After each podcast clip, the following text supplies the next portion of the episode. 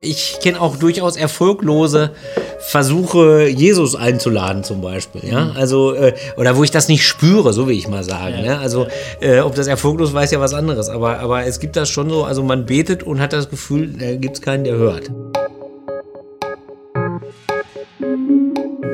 Herzlich willkommen zu Auf den Kaffee. Wir wollen uns nochmal unterhalten. Wir haben gerade zusammen den Wohnzimmergottesdienst gefeiert und haben eine Predigt von Daniel Hobe gehört zum Thema Wege aus der Finsternis.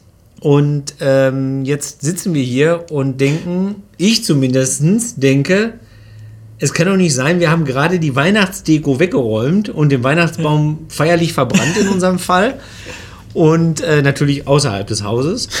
Und Daniel kommt mit dem Weihnachtstext um die Ecke. Ja. ja, so ganz die Deko ist ja scheinbar noch nicht weg. Also Nein, ein bisschen ja die, die, die, bisschen Weihnachts-, die Weihnachtsgedächtnistasse noch.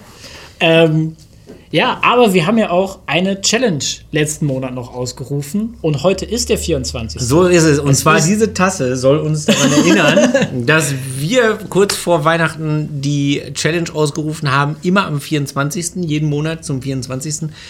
ein Weihnachtsmoment zu schaffen für andere. Ich weiß nicht, ob du diesen Gottesdienst gesehen hast, kommt auch nicht so drauf an. Jedenfalls es ist wieder Zeit, einen Weihnachtsmoment zu schaffen, damit eben das Licht, das in die Welt kommt, nicht nur äh, hier und da mal äh, erscheint oder nur in der Adventszeit oder so, sondern darüber auch äh, in die Welt getragen wird. Ja. Wie möchtest du denn heute einen Weihnachtsmoment schaffen? Hast du schon was vorgenommen?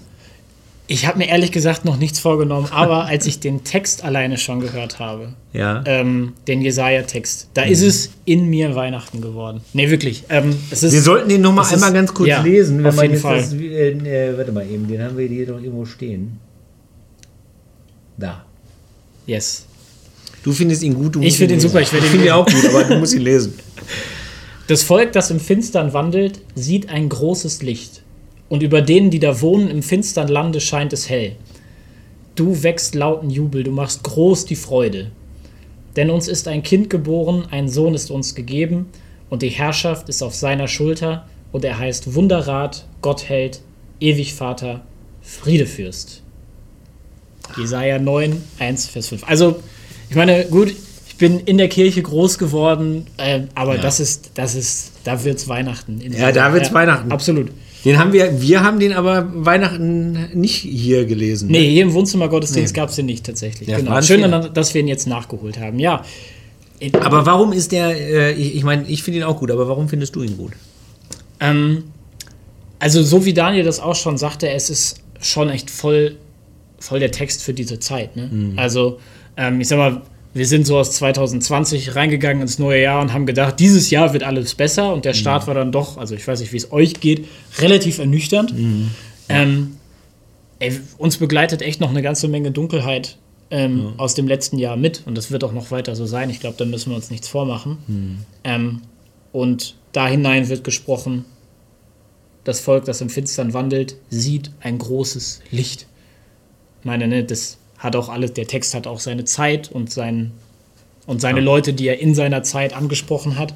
Ähm, aber ich glaube, das ist, ähm, das ist eine große, große Verheißung, an die wir uns auch heute klammern können mit all der Dunkelheit, die uns dieser Tage umgibt. Naja, das ist ja im Grunde wie so ein.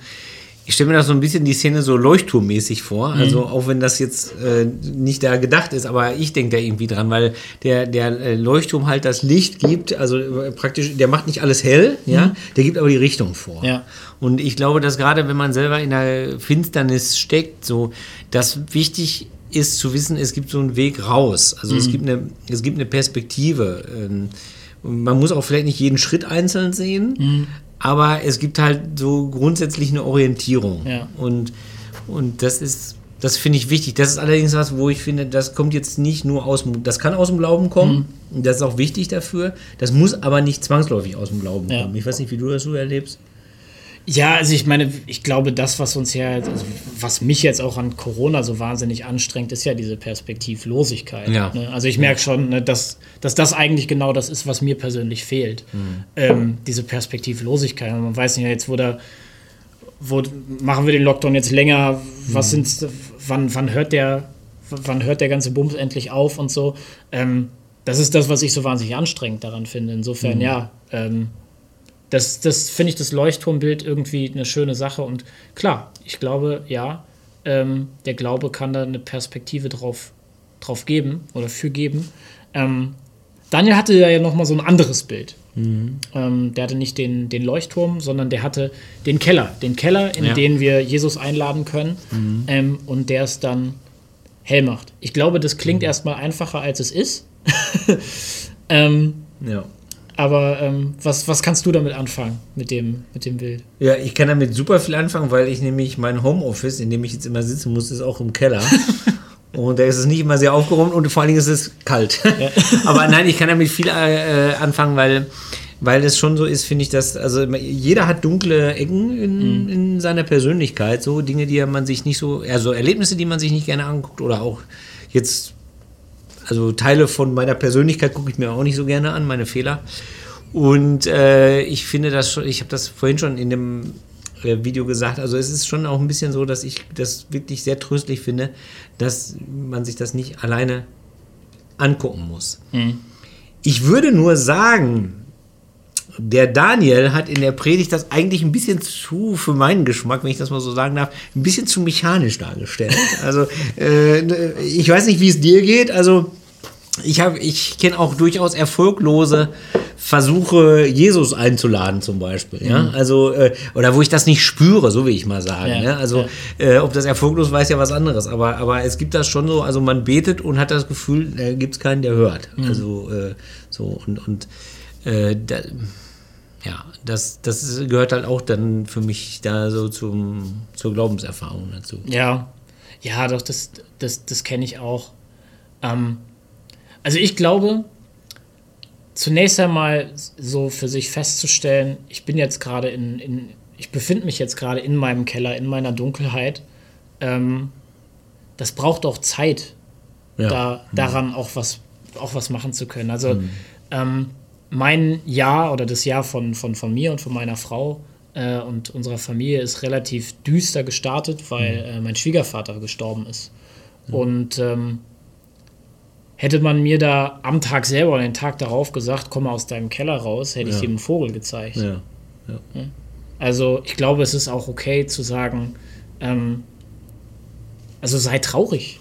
Ja, Ja. Sei, sei traurig. Es geht, glaube es, es darf, glaube ich, bei diesem aus der Dunkelheit rausgehen, gerade wenn es so eine ganz persönliche Dunkelheit ist, ne? Mhm. eine ganz persönliche Traurigkeit ist, wenn es was ist, was dich persönlich echt belastet, kann es nicht direkt in erster Linie darum gehen, dass du möglichst schnell da rauskommst, Mhm. äh, um dann wieder zu funktionieren Ja. ähm, sondern es kann auch darum gehen, dass, dass wir erstmal traurig sind, um, um, um heilen zu können. Also meine Frau und ich saßen eine Woche lang nur auf dem Sofa. Ja. Es ist, und das ist, das ist was, was es dann braucht.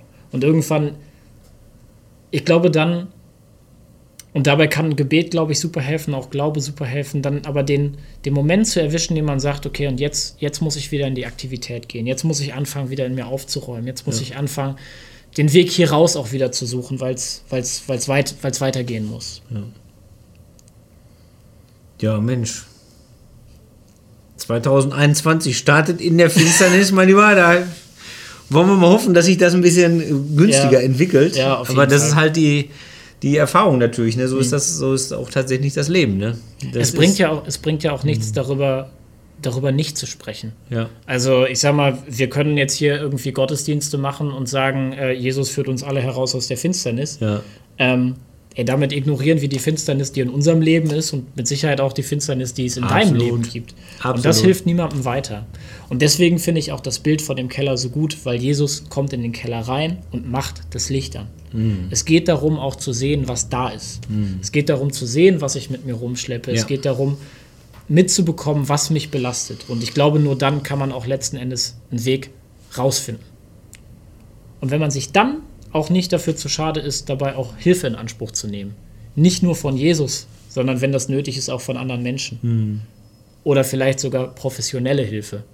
Da ist keine Schande. Das widerspricht auch Nein, nichts. gar nicht, kein bisschen. Äh, ich glaube, äh, Gott äh, kann das Wissen von Ärztinnen und Ärzten, Psychologinnen und Psychologen äh, ganz hervorragend nutzen. Unbedingt. Ähm, und dann, ja, und dann wieder zu hoffen. Aber ich, genau, dann wieder, dann wieder herauszu, herauszugehen aus dem Keller. Und das ist echt ein befreiender Moment. deswegen ist es ja der Weihnachtstext geworden. Ja. Weil das genau dieser Punkt ist, den du gerade beschrieben hast, den Punkt zu erwischen, an dem praktisch genug getrauert ist und es wieder weitergeht. Ne? Das Mhm. ist genau der Punkt, an dem dieser Text steht. Das Volk, das im Finstern wandelt, sieht ein großes Licht. Und das ist der Moment, den wir schaffen wollen heute, weil der 24. ist und wir uns daran erinnern.